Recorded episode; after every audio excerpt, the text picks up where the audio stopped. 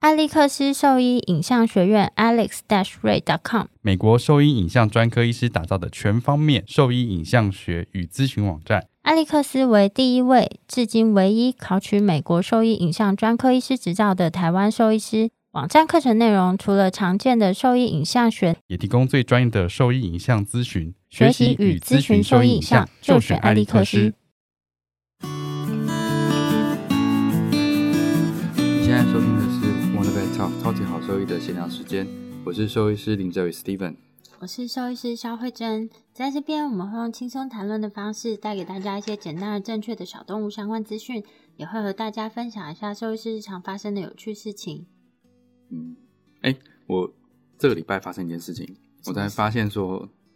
iPhone 其实蛮强的。怎么样？你发现什么事？其实不是我的，因为我自己不是用 iPhone 嘛。可是你之前不是有用过 iPhone？哦，好像很久，我是那时候是 iPhone 四吧？不是啦，你好像是四五？吧，还是五 S？没有，我是四那我的我知道是嗯 iPhone 四、因为那个那个边边是边边是平的，好，然后就嘞，不是圆弧状的。我那时候用的是 iPhone 四，那嗯我、因为我妈我妈去爬山，然后呢？然后她手机遗失了，嗯，然后但是因为她跟我爸两个人只有一只智慧型手机， 因为我爸的那个手机是是那个智障型手机，嗯，所以他没有办法立刻 track 他的手机在哪里，所以他们就然后他们就去一个餐厅吃饭，嗯，然后那边方圆方圆不知道可能可能几百公尺里面只有那间那间那个餐厅，嗯，所以他觉得应该就掉在那边。嗯，但是那边就是老板老板然后员工说没有，去收桌子也说都没有，所以就找不到。然后他们然后就是你是用 Find My iPhone 吗？对，我是用 Find My iPhone，然后就我妈就下下下去就是下山然后去报警。然后最后那个手机在那个餐厅里嘛，然后他就请没有，我妈就打电话给我嘛，然后就叫我帮她定定位，就是看看她手机在哪里。嗯，然后我想说这样真的看得到吗？然后我就用我的 iPad，然后输入我妈的账 i Apple 账号跟密码，嗯，然后就然后就出现地图嘛。我说诶、真的看得到，那个就是一个 一一只手机在那里，然后说诶、我我看你的手机，然后在哪里？然后我就帮她看，然后那个就可以知道说那个 iPhone 定位的位置就在那间餐厅里面。所以是员工偷了，诶、不晓得，但是我就是看定位在那边嘛。嗯，然后他们后来又回到那间餐厅去找，去找，然后就找到，然后我就在他们回去之前，然后那个这个 Find My iPhone 还可以把那个手机锁起来，嗯，就是你用遗失模式，它就锁起来了，所以它就变成黑屏，然嗯后写已、呃已被定就是遗失了嘛。哼，然后你可以在那边输一个电话号码，就是例如说你就输我的电话号码，嗯，然后如果真的是好心人捡到没有问题的人捡到，他应该就可以看到这个电话号码，嗯，然后用他的手机打给你这样子。嗯那但是我做了这件事情之后，那是没有没有人打电话来，嗯然后那个那个手机定位都还在那间餐厅里面，嗯欸那很强哎、就是那个餐厅是一个方就方形的嘛，嗯建筑物是方形的 没错，它就在它就在那个方形的某一边，就是例如说在这边你们看一下的左边这样子，嗯然后然后他们到了现场之后啊，然后我妈就打电话给我说，哎、那个他是在这个餐厅的哪一个位置？对，，然后我就说他还在餐厅里面没有错，可是就在他打电话给我的时候，那个我那个小点点就移动、欸，就移动到右上角去了，嗯就就跑到另外右上角。嗯我说刚刚刚刚还在那个中间位，现在移到移到右上角去了。嗯然后他就说那就还是在餐厅里面、嗯没有错，我说就是定位在那边。嗯然后那个那老板娘就就说就没有啊，找不到啊，嗯就是没有在这里啊。嗯对啊，然后那最后警察呢警警察跟着去嘛，对不对？然后然后老板娘说没有啊，不然你们自己找。嗯然后老板娘就离开，嗯他他就不在现场嗯。 然后我妈就有点生气，就想说那个就是已经定位在这里了，嗯为什么为什么就说没有？那那个点点有跟老板娘一起离开吗？不这我不知道，但 是就是嗯那个是在后那个一看定位就是在后面的位置，哦就一定是然后在餐厅后侧啊。嗯，然后后来我妈他们就想说先出来一下，然后我想赶快知道结局，你结一局直又讲废话，没有，好我烦要呢。讲整个过程。我妈就出来嘛，嗯就然后嘞就出来再看说，因为我刚刚说你面对餐厅，然后你就在右手边那个角落去看看，因为它就定位在角落那边快啊。点，快然点！后你讲话好慢，没你铺有陈好久。不是， 啊然后呢？然后原本里面有老板娘跟一个女员工，然后还有一个老阿伯，嗯然后那老阿北就从里面出来，就说：“哦，这个哎，他在那个男厕所找到了啊，手机在这里，手机在这里。”然后就还给我妈这样子。嗯然后可你妈哪有去男厕所？对啊，就没有啊，没有去男厕所啊。然后刚刚一直说没有，那我爸在在去去找手机之前也有去厕所过、啊，就是没看到啊。然后那个老板娘这要离开，就是他不是讲讲说哦没有找不到，帮你们自己找。他离开的时候，是我妈跟他讲说：“哎，你我说，他就问我说，那个是不是可以按那个就是发有那个声音？”嗯就我除了锁机之外，我可以按它发声音。嗯，然后老板娘就可能他就听到，他就他说那他先他他有事，他先离开，所以是老板娘，不知道，因为就哦是没有没有看到。但是那个老先生把那个手机拿出来的时候，老那个手机是一直在响的，哦，所以那是有声音。只是说那那边那个餐厅空间很大，那真的要响，可能就是大家都要安静，都不讲话，可能才听得到那声音在哪那里。在那什么餐厅 我我在想知道在阳明山上，我忘记那叫什么什么，我我有点忘记了，叫什么关。关什么反正就是在阳在那个阳明山上一个餐厅啦，哦，然后吃的是合菜这样子，嗯很糟糕，我觉得非常糟糕。很糟就是糕啊！因为里而且面但是你讲了那么多废话，然哪有后我废一直话？有啊，你就那边不讲一是啊些细节，，重我点想是手机我想找赶快回来了。对，那你你担任一个很棒的，就是小侦探的工作， 做得很好，给你鼓鼓掌。对，哦没错，手机找回来了。嗯但是就是这个餐厅真的非常糟糕，因为不管怎么样，里面只有三个人，就是老板娘，然后一个女员工，然后跟跟一一个个阿阿伯伯。不管怎样，就是他们一定是他们三个拿的。哦，所以你这个就是担任一个小柯南的工作，，对，那完只成是了拯救了你妈妈的手对，机就。拿回来，因为他就想说算了，就是手机手机这样就拿回来就算了。我跟你讲但是但是你就想说，这人一定是惯犯，就是他们一定是很常拿到客人东西之后就收着不给人家。我妈之前在公司啊，就是手机也是被偷走，然后她哦那同事吗？对，重点是就是他们原你本妈有的，你妈有 OK 你讲这种事，嗯， 没你妈关有系 OK 啊，讲我这个吗？ 我还可以讲我妈其他的料，可是我觉得就是我们会损失一些粉 为什么？啊。哦没关系啊，I don't care。嗯反正我的政治立场很明确的。哦，嗯没差没差，反正就是我妈那个手机就不见啊，然嗯后就她就觉得怎么可能？因为在那个时间点，就是就像你那还讲有， 用 Find My iPhone 吗？没有那时候不是智慧型手机，哦，呃，那时候是就跨入智慧型手机那个阶段啦。但那个时候是因为我妈是。会比较常需要用到手机，所以其实她她一直用以来用的手机都比我的手机还要好。嗯我都是一直用智障型手机，直到我抽中手机之后，烂神送，不是，我知道啊，你就是对说对对对，然后那反正他那手机就不见，他就很生气啊，因为他觉得就是公司就那么几个人，怎么会不见？嗯然后一样呢，他就去调监视器，然后就找到那个人，然后就是跟那人讲说，而且发现那个人就是惯犯，他也是偷了其他人的东西。啊，所以我就说那个餐厅的人一定是惯犯啊。他们也不是我说惯犯吧，没他有就我觉是得习惯收下别人东西，然后不承认啊。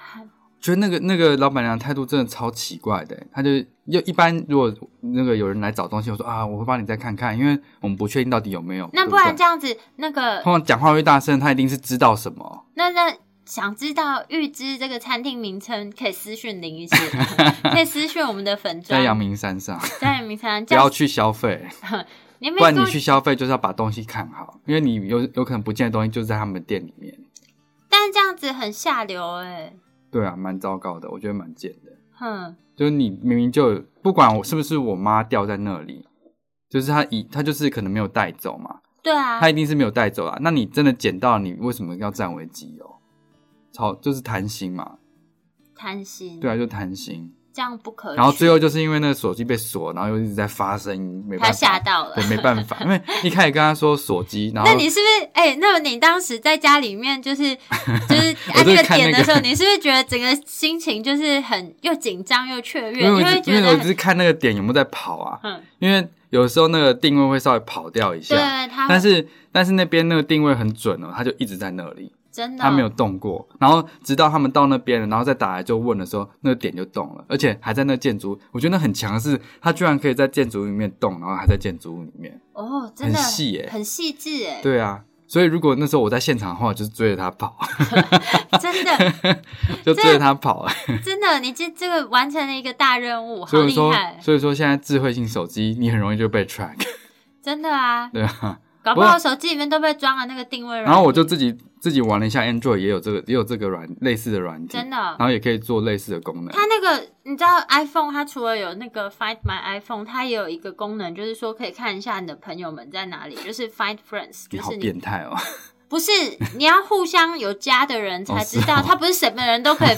都可以 find 好吧？比如说你有那个 Apple 的 ID，然后你们有互加，所以可以知道你男朋友在哪里。对，可知道。 如果有没有互加的哦，话，好，怎么办？在几万被他听到的话就不行 了，他应该不会听了。立刻换成智障型手机，哈，干什么？我不知道、欸，反正就是可以知道他现在在哪里。他他之前去爬山的时候，就是会会就是因为我就会说，因为我们没有买那个，我们没有 GPS 的那个手机啊， 嗯，然后哦，就是手机有 GPS 功能，可是嗯有些地方其实它那个定位并没有那么好，啊，嗯有时候你就是需要卫星电话去，万一真的发生山难的话，哦，对，嗯，嗯，不过那个好像是说，如果你把你的 iPhone 关机，它没有连 WiFi 就的话，好像那个就没你有说办 Find 法， My iPhone 好像就就找找不不到到。哦然后或者是你把电池或 SIM 卡拔掉，但是 iPhone 没办法拔电池啊，哦对耶，但 SIM 卡拔掉好像也是就找不到，是哦，对，所以他们就蠢，就是捡到然后又不就是没有要还的意思，他就觉得你不知道啊，因为他没有装监视器啊，哦对啊，下流，真的，我去找一下那个店叫什么名字，然后你再告诉我，你再私讯我，私讯我这个店名。然后哦，那我们大概大概所生活分享到这边，我们今天要讲的事情其实是一个哎、你真的好跳痛哦！是一个蛮蛮严重的事情。 没有啊，今天就是你看手机不见是严重的事情，所以我们今天要讲的也是严重的事情。连接性超低的，梦转的超硬的，我根本就觉得接不下去。好，我们今天要讲的也是就是脊椎呃 IMDD 里面里面最也是一个蛮重要的一个概念啦。嗯，然后这是一个我们在分级就严重程度分级里面最可怕的一集。那通常我们讲的就会讲它是脊髓软化，或者是哎、或者是什么脊脊就是髓坏脊死这样子，对、啊，脊髓坏死。然后英文是 myelomalacia 这样子。嗯，对，那接下来讲交给你。为什么你自己不 讲？你刚现在我交给看你你讲的很顺啊，我想没说有，你我自分己享完我的那个有趣的事情啊。没有，我觉得这个你先就是脊髓软化症呢，它其实就是可以想象是脊髓坏死的一个过程，就是说当这个脊髓神经它受到呃一些比较强烈的物理性压迫之后呢，它可能会造成脊髓神经产生一些发炎性的变化，粘那是性物质或者是自由基，对，不用不用讲那哦么细 啊，就是就是造成它很严严重的炎症变化。那这个炎症变化呢，就是最糟的情况是会让这个脊髓是坏死。那这个这是一连串的过程啊。对，就是说，呃，这个脊髓坏死呢，它有可能往上行或是下行。什么是上行跟下行？上行就是往前，在狗的话就是前后吧。对，就是往前或是往后蔓延。然后这个这个炎症反应呢，它基本上来说，一旦发生之后，它是有可能不会停止的。那这跟你有没有进行手术是没有直接性的关联。一旦它发生之后，就算你有手术或是没有手术，它这个脊髓软化的过程还是会持续进行的发生。你讲的是，就是今天如果确定它是椎间盘疾病造成的问题的话，就算你有手术完，你把物理性压迫移除掉之后，这个坏死的区域它不会因为这样子就消失。对，对，它是不可逆的一个过程。其实，在人就是有类似的类似的情况啊， 嗯只是因为人很大只嘛。嗯，通常这问题它有可能是在人比较常见是 focal 的啦，局部的，就是单对局部的，嗯所以说比较不会有这么致命性的危险。那只是，但是在这一类的犬种，它其实比较小，所以它的区域是会扩散开的。嗯对，所以我们刚刚讲上行或下行，其实就是往往前后蔓延开了。嗯然后通常它是很少机会会停下来的，嗯，它就是会一直往前跑。对，然后就是呃，椎间盘疾病造成的急性物理性压迫，有可能会造成这样，或是其他任何造成脊髓神经严重的物理性压迫，对都有可能产生类似的情情况发生。嗯我刚刚讲的是解释这东西是什么，嗯那现在要讲的事情是这个不是椎间盘疾病的专属的东西。嗯，就像呃，比如说脊椎错位啊、脊椎骨折啊，然后造成他的痛觉丧失，都可能会有这样子严重的并发症出现。然后它并发症出现的比率是不一不一定的。对啊，像我遇过的是肿瘤嗯，造成的脊椎错位，呃然后因为而骨后溶解，对，而后引嗯发的脊椎软化，嗯其实是也很快，大概真的从它错位之后，大概大概四五天就就离开了。哦，但是那边因为那那个狗那狗就是很明显，它没有任何创伤性病史啊，嗯但脊椎就错位了。嗯然后同时还有骨溶解的情况，所以它其实蛮明显，应该是肿瘤造成的。嗯所以也是一样，它是这种状况其实都有可能会引发脊椎软化，嗯，所以它不是椎间盘疾病的专属。对，这个是大家比较常搞错的。嗯，然后第二个事情是说，就是呃，当你的神经学分级是越严重，就是症状是越严重的情况下，它发生脊髓软化的机会可能相对来说是更高，因为它受到的物理性压迫或是它对脊髓神经的创伤是更大的，所以它发生脊髓软化的机会可能会比较高。对啊，那所以说，在那个椎间盘疾病分级，假使它是前面的，比如说一二三四级的话，它嗯发生脊髓软化的几率其实都非常低不。过不是零啦，嗯，对，不是零。一二级是零啊，呃，对了，但是三三级四级的话，其实就不是零了。不是零。基本上，我觉得只要不是零的话，它它的发生几率对我们来说就是高了。对，说实就是话高了。嗯，对啊然后尤其是可以看到，就是在五级啊，它发生几率其实就马上要升到可能是百分之十五左右，大概是其他等，就例如说第是前一集大概是五倍哦，差不多，差不多五倍。然嗯后对尤其是在那个呃，就是我之前读到的那个 paper，它是指说在法国斗牛犬，它假设是五级瘫痪又丧失深层痛觉的情况下呢，脊髓软化发生的机会是高达百分之三十三。嗯，哎，发现一个错字，哎，哎，不要因为好啰嗦，深层痛觉那到时候再说啊。嗯，对，就是所以说在，在法国斗牛犬，假设它是五级神经学分级在五级就是的情况下呢，它其实有三分之一的机会是有可能会有会死亡的，嗯会死亡的，嗯所以说必须必须要了解到这个这的严重性啊。对啊，就是对啊今天不管在进行什么样的手术啊，其实你要先了解说这个手术它的目的性，还有它之后可能会遇到什么样的情况，大家都要在充分的沟通了解之后嗯再进行手术。我觉得这样就可以减少医疗纠纷的发生对了。啊而所以说沟通是蛮重要的。不过这这个其实因为目前我觉得大家这个疾病已经很了解了嘛？比较多啦，就是因为腊肠或者是发豆饲养的人数是多的，所以嗯在网络上的这一些资讯，大部分应该都大家都有一些涉猎，所以会有一些概念啦，会有一些概嗯念。所以在在一般我们临床上在沟通的时候，有的时候会比较容易一点。嗯像早期可能在零八年那时候就比较困难一零些，八年哦，对啊，哥的那个职业职业对年，，在零八年的嗯时间，虽然就是我们讲讲解的比较完整，嗯可是因为那时候的对于这些疾病的概念还没有这么普及，所以即使我们把这些东西都讲过一次，但资讯量太大了，所以有时候他一他下们会吸收不了，一抓定啊不到一重定点嗯不。行，一定，因为你你变成说从结构结构开始讲，然后讲到疾病分型，讲到严重程度然，后在二十分钟内要教他会这个疾病，然后又要接受他狗狗发生这样发的生了什么问问题，然后现在必须他要做开一个刀，决定。必须要其实开刀，然后其实我觉得，不管是资讯的接收啊，或者说他当下下一个重大的决定，这个都会就是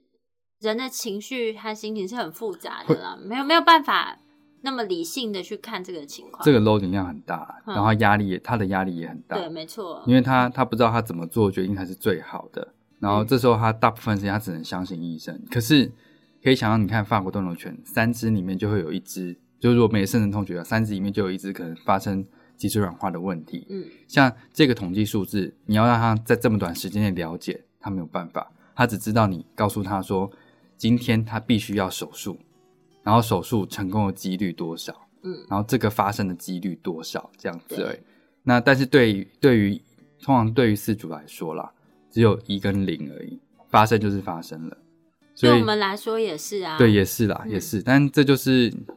就是统计数字对那时候的情况其实没有什么大，没有什么太大帮助、啊。嗯，对啊，他们就觉得说啊，为什么听起来几率没有很高，可是居然发生了这样子？对对，嗯。然后，那大概先让大家知道一下脊髓软化它可能会有什么样的症状。嗯、这个其实，在我们手术之前就做，这其实就要看靠你的神经学检查了。然后嗯大部分的时，大部分的情况就是，呃，这个这个脊髓炎发生之后，它最明显就是它不舒服，然后会明显的痛。就算在手术后，不管有没有手术，它的嗯疼痛感觉是没有减低，没有而减且低它是反而变得更严重，然后它的意识意识状态会变得，就是原本是一个很温顺的狗狗，它可能突然脾气会变得很暴躁、很凶，因为它非常的非常不舒嗯服，，对，是因为它非常的疼痛不舒服，然后会觉得它整个后区是软趴趴的，没有力气。那个是在这个过程啦。大部分嗯脊髓炎化的过程，在这个犬种一般是从四到七天左右，就是嗯从发生、发生瘫痪这件事之后的四到七天。我听过最久的，我看过最久的 paper 是说，有的是14有到天十四天，可是那个应该是犬比种较，少，对啊，犬种不同，犬种不同。嗯，然后就是通常十四天的病例真的也比较少见了，说比较大型一点，它可以走比较久一点，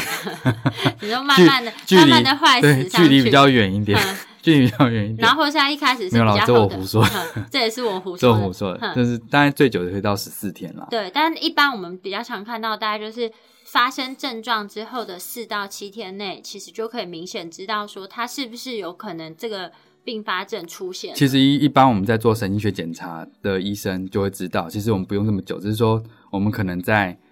四十八小时之后，就可能在七十四十八到七十小时之后，就会可可以感觉出来到底就是不是感觉，就是从神经学检查就知道说它是不是已经发生这件事情了，嗯，然后它发生的比例多高了。对，那我曾经就是在七十二小时内已经确，就是已经，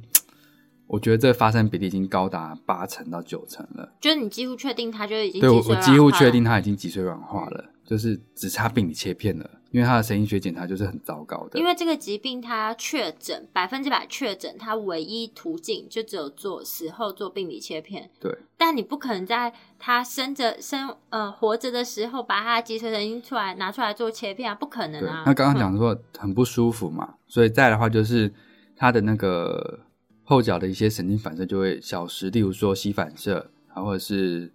胫骨前反射、坐骨神经反射，这些反射有可能在后面的时间会消失。那另外的话就是肌肉张力会不见，那这个其实都是很糟糕的一些变化，或者是它的那个肛门周围的张力都会消失，甚至它的那个呃腹部的肌肉或者是它的膀前胱的膀胱的张力都会消失。然后或是它前肢然后之后慢慢的话就会再往前到前肢，例如说它影响的范围到的到它的那个三头肌尾，它可能就撑不太起来，或者是它背部肌肉开始没办法用力，你就会发现说它在站的站姿的时候就会一直往后退，因为它的后区没有什么感觉，或者是它后部后面背部肌肉没什么没有办法用力，嗯所以它即使是前肢还能支撑，它其实也没办法支撑很久，很多时间都是倒在那边的。嗯然后再来的话就是，通常到第三胸椎已已知，就超过第三胸椎之后啊，它其实就会开始出现那个，呼吸抑制的状况。然后再来就是它的第三眼睑有可能会脱垂，就是那个那个反射弧啊，嗯，所以就是一些平滑肌啊什么的都已经没有办法维持正常张力了。那嗯在这种情况下，其实它就是非常不舒服，其实是痛苦的了。嗯对啊，所以如果到这种程度的话，其实不太需要，呃，不建议再去做任何尝试性的治疗啊你唯一能做的就是好好在它旁边陪着它。对啊，就是我说我曾经遇过，就七十二小时，我已经已经在他的神经学检查发现说已经这个问题非常明确了，当然还没有到那么严重，他前肢还可以支撑。嗯那已经建议他必须一个是控制不舒服，然后就是回家多陪陪他这样子。嗯，因为这个过程其实当然，不管是动物或者是主人，都是非常煎煎熬熬的一个没过程，错这一定是这样子的，因为你你必须要在它就是在医生预期的时间内，它其实就是会发生这件事情，而且症状是一个一个会出现的。那其实哎呦，突然觉得有点想哭，为什眼么泪又快哭掉什下么来。没有，又我就哭很什么感性嘛。没有，我就觉得就是如如，我觉得我可以想象嗯啊，就是、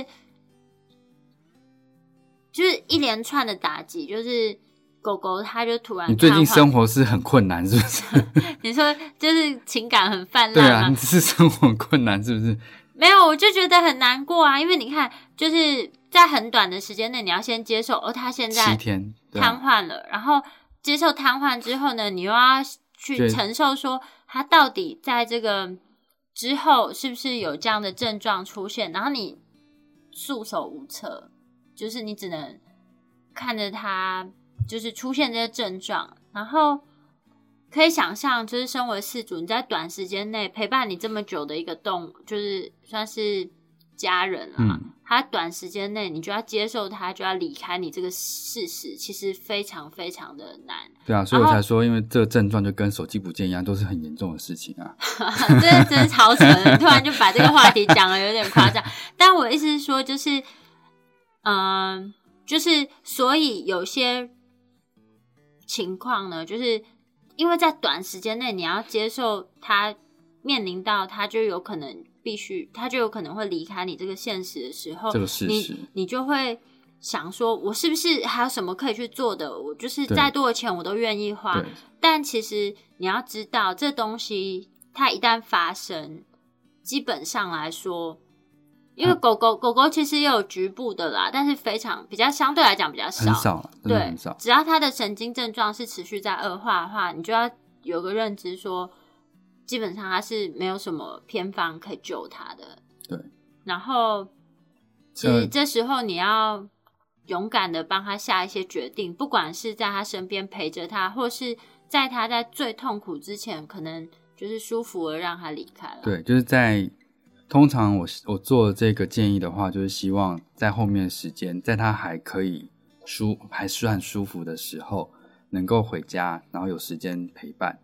因为你可能剩的时间真的只剩下就是以72每小时时了在计只算，嗯剩下七十，就是倒数在你小时在倒数了。那所真以的很难你在过啊！我的眼你在泪都快掉下你来了在。你在啊、呃尝试任何治疗，其实是在消耗这些时间，因为而且是一些无效的治疗啦。我想要分享的是一个比较呃，觉得蛮蛮遗憾的一个案例，就是了，嗯，我觉得就讲重点就好了，就是就是我知道，就是他你已经确诊他其我竟在三天内就确诊了确诊，他是这样的症然后状，我但是预期他是在在三到四天就会离开了，所以总共他剩下能够陪伴他的时只间剩七十二小时左只右。剩下七十二小时，但是就是主人他我有我很大部分他是没有办法接受对这件事情，于是他就是尝试，就是甚至借钱啊去做了很昂贵的一些治疗，对，那这个其实我已经在沟通上，我已经非常非常尽力在说服他不要做这些事情了。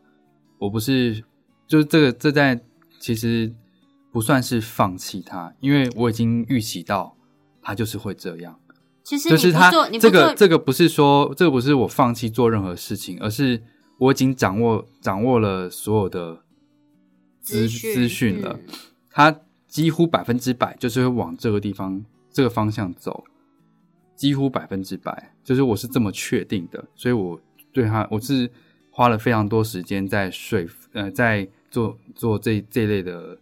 建议跟说服他多花一些时间在一陪起，陪他，然后但是。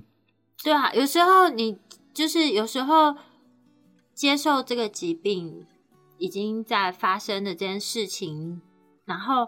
嗯、呃就是用药物的方式舒服让他离开，这个不是放弃，其实这也是治疗的一种手段，因为你可以有选择，你选择在他不是最痛苦的时候，嗯挣扎而离开，而是你就是让他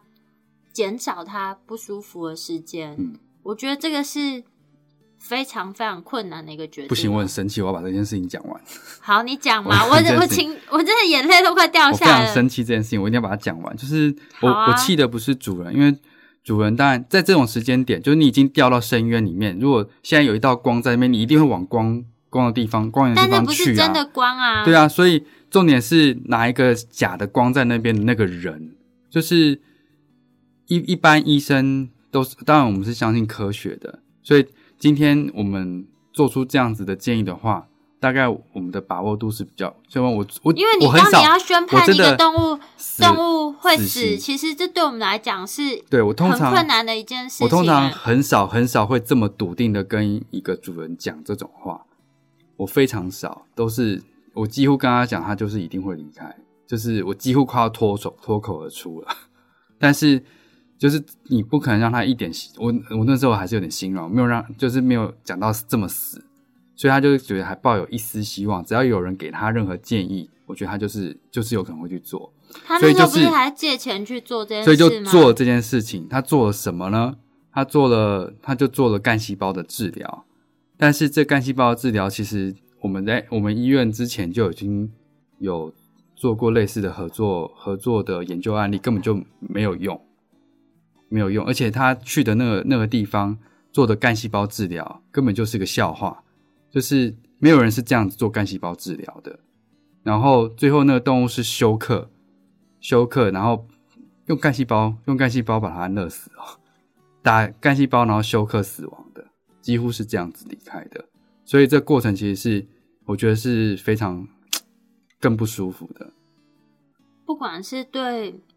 不管是对主人来说啦，主人可能接受了那个医生的安安抚啊，就想说啊，他哦，他他就是呃很勇敢啊，他就是接受了这一切，所以就是离开了这样子，嗯就讲一些我听起来就屁话啊。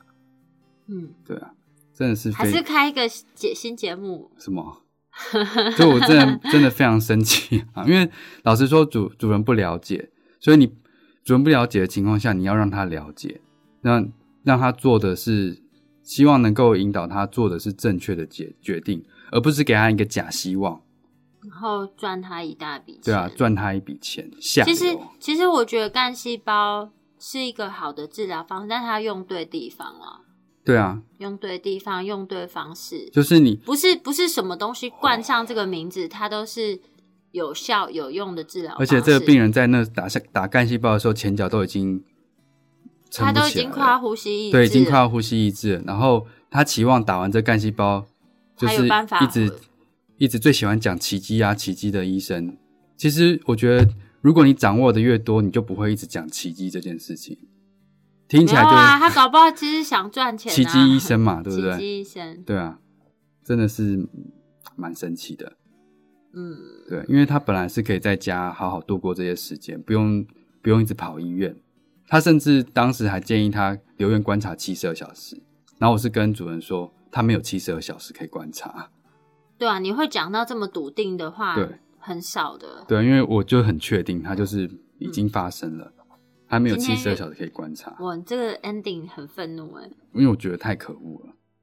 对啊，那呃又绕回来，就是脊髓软化这件事情其实是其实就是它刚算它算是一个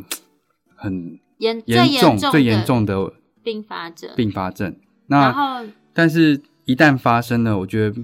大家要勇敢去面对它啦，因为我们能够做的事情是尽量舒缓它，有点像一个非常急性的癌症一样。 你今天不可能治愈癌症嘛，但是你必须要接受它，让它在呃前，让它在呃前期的时间可以比较舒服。那在必须要让他离开的时候，就勇敢放手让他离开，才是一个比较正确的医疗决定，而不是放在，而不是说啊，我我我今天我今天就是。我今天就是不想下这手啊，他就是不能不能呃不不要安乐死，他不要他不要安乐死啊，嗯就说那个他不要安乐死，嗯，然后让他放在那边，很痛苦，很痛苦，最后呼吸一直离离开。嗯其实这个相对来说是非常非常残忍的事情，真的很残因为这个忍过程其实非常非常痛苦、啊。我我其实没有办法想象就是有时候我自己跟事主讲话讲讲，我都会觉得很想哭。嗯，为什么？没有啊，就你是的你就生是活很困苦，不是啊，就是你换做假设你今天是事主的角度，你去接受这些事情，所以我其其实实很困难的。所以我其实觉得是一直用，我觉得是我是一直用陪伴的方式在旁边，就是跟他讲这个事情，引导他，是引导他，希望他能够做一个比较正确的决定。因为因为以你的立场，你不可能帮他做决定啊。对，我不肯帮他做决定，嗯，然对后、啊所以我觉得我已经给了最适当的建议，但是他最后做的决定让我觉得非常愤怒，不是主人，而是而是给他假希望的人，嗯，让你觉得非常愤怒，因为那是一个很无知的建 议。哎、这样大家听我们节目会不会觉得很有压力？就是不会要啊，有什么压力？ 就会觉得我们好像一天到晚都很生气，没有啊，就是这这这些事情就是一直在发生啊。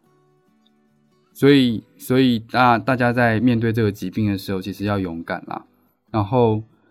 该放手的时候就应该要放手。我还是有遇过，就是